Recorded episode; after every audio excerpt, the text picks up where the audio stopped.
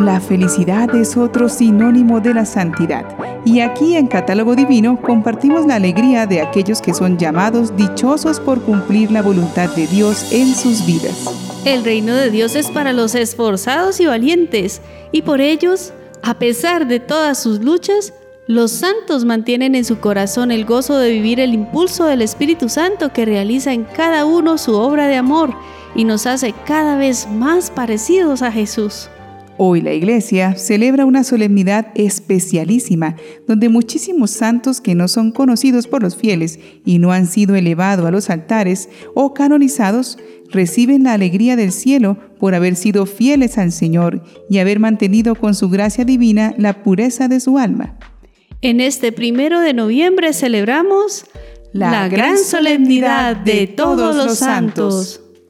La hermosa liturgia que se celebra en esta solemnidad nos lleva a transportar el corazón hacia el banquete celestial, donde todos aquellos que igualmente frágiles y débiles como nosotros encontraron en el amor a Dios la mayor motivación para cultivar su santidad.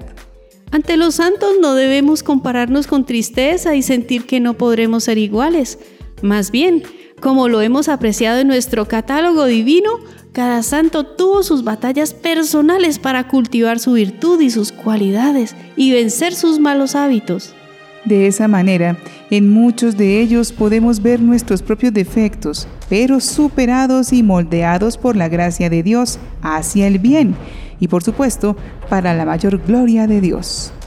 Esta es la celebración de la llamada Iglesia Triunfante son nuestros hermanos que ya gozan de la presencia de Dios y disfrutan de la vida eterna.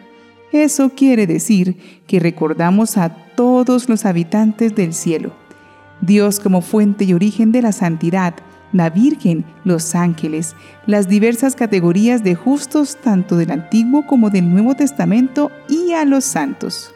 Estos victoriosos discípulos y servidores de Jesús interceden fuertemente porque toda la iglesia peregrina pueda encontrar en Jesucristo ese camino a la santidad y podamos reunirnos todos juntos en la casa del Padre para adorarlo y glorificarlo. Por este lazo de amor fraterno entre el cielo y la tierra existe la comunión de los santos. Desde el cielo, los bienaventurados participan en la vida de la Iglesia de manera muy activa, con el testimonio de sus vidas, como hemos aprendido en su catálogo divino, por las enseñanzas de sus escritos y por su oración. Los santos no dejan de cuidar a los que vamos peregrinos y oran por aquellos que permanecen en el purgatorio. Esta unión en Jesucristo hace una admirable corriente de amor y bendición en la cual nos ayudamos mutuamente a alcanzar la salvación y la gloria de Dios. Su intercesión es su más alto servicio al plan de Dios. Podemos y debemos rogarles que intercedan por nosotros y por el mundo entero. Conozcamos un poco la historia de esta celebración. La solemnidad de todos los santos tiene un origen muy antiguo.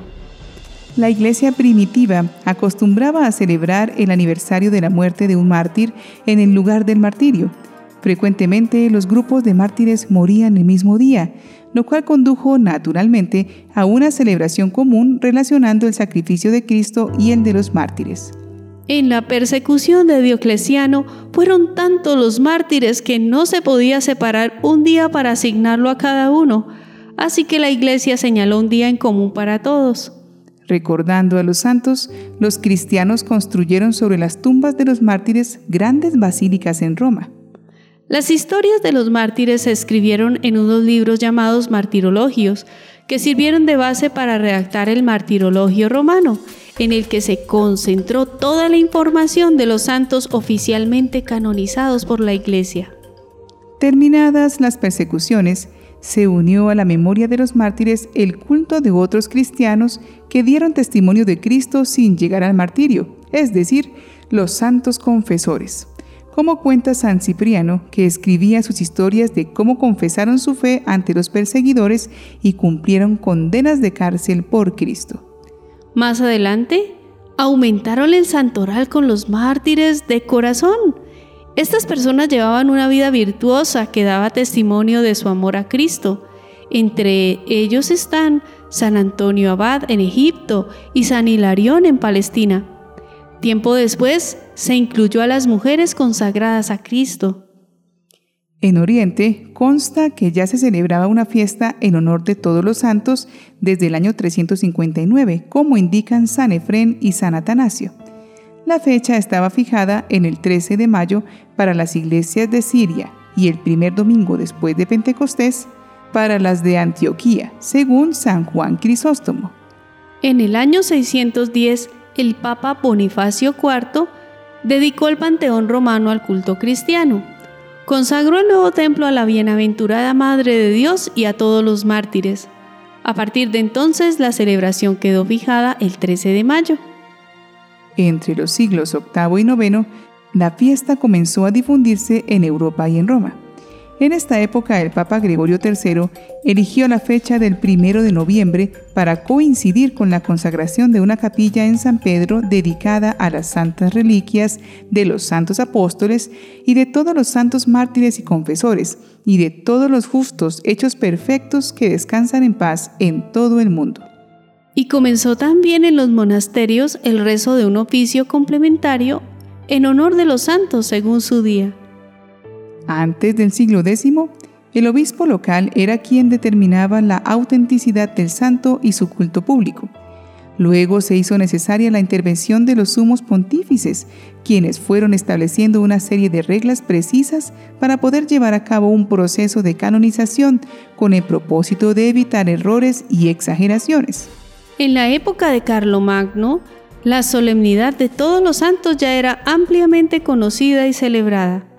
Actualmente esta solemnidad tiene lugar el primero de noviembre para las iglesias católicas de rito latino y el primer domingo de Pentecostés en la iglesia ortodoxa y las católicas de rito bizantino. Es hermosa esta fiesta porque es la unión de incontables voces llenas de júbilo y amor a Dios. Meditaba en esto San Juan Pablo II en un día como hoy.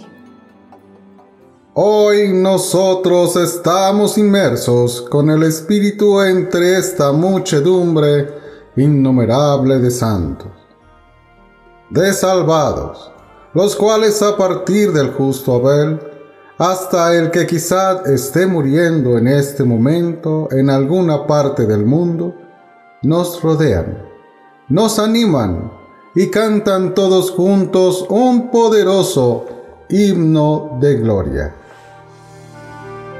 Y es que esta alegría se multiplica y fortalece en cada ser humano que responde a la gracia de Dios, viviendo la plenitud en el amor.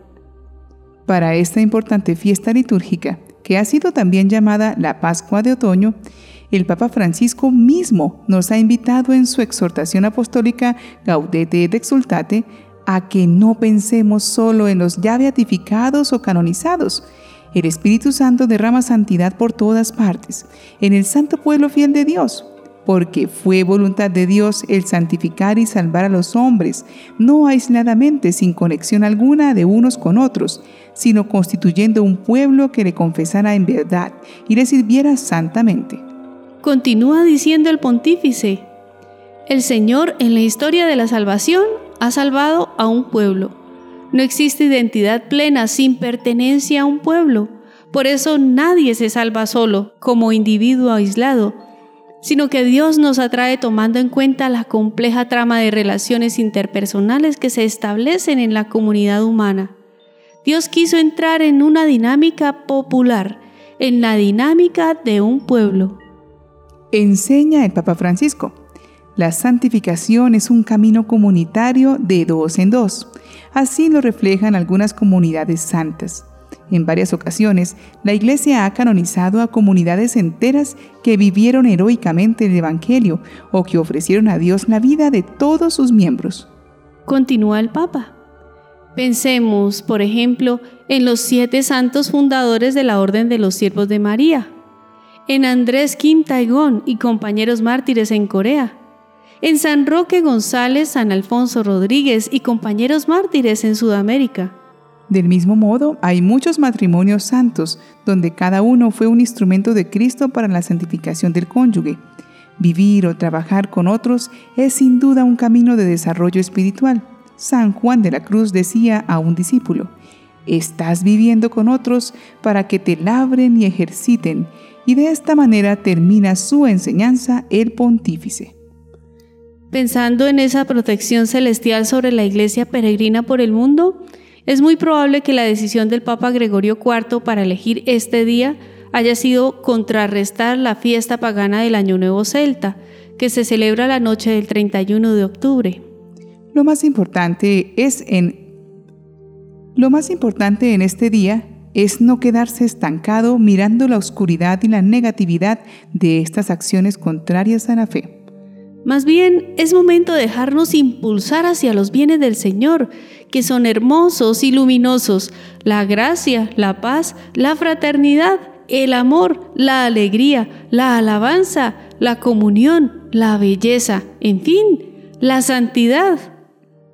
La solemnidad de todos los santos es algo muy superior a estas celebraciones culturales y comerciales, pero la fuerza de la costumbre nos arrastra a perder de vista el inmenso valor de este tesoro cristiano. Por ello, surgieron muchas iniciativas en alejar de los niños esas influencias negativas tan contrarias a su ternura y nobleza, invitándolos a vestirse de algún santo como testimonio de fe, imitación de los valores cristianos y transmitir un mensaje de vida y llamado a la santidad sabiendo que la oración de muchos hermanos conmueve mucho el corazón de Dios. Pidamos la gracia de no ver la santidad como algo lejano a nuestra vida, sino como la meta de nuestra felicidad. Dios Todopoderoso y Eterno, que nos has otorgado celebrar en una misma fiesta los méritos de todos los santos, Concédenos por esta multitud de intercesores la deseada abundancia de tu misericordia y tu perdón. Amén. El Papa Francisco dijo en el 2014 celebrando esta solemnidad, Dios te dice, no tengas miedo de la santidad, no tengas miedo de apuntar alto, de dejarte amar y purificar por Dios, no tengas miedo de dejarte guiar por el Espíritu Santo. Dejémonos contagiar por la santidad de Dios. Recordemos que Dios no nos pide nada imposible y lo difícil, Él lo hace posible. Reconozcamos que precisamente por ser pequeños y frágiles es que puede abundar la bendición sobre nosotros. Busquemos los sacramentos, oremos con constancia y no tengamos miedo de amar esa es nuestra libre y valiente respuesta a todo el bien que Dios ha hecho por nosotros. Los santos pasaron por muchas cosas, pero la fuerza del amor los ayudó a superarlo todo, y Dios desea lo mismo para nosotros, porque así podrá recibirnos en su casa celestial como amados hijos suyos. Anhelemos esta gracia y pidámosla con la ayuda de tantos poderosos intercesores. Todos los santos y santas de Dios, rueguen por nosotros.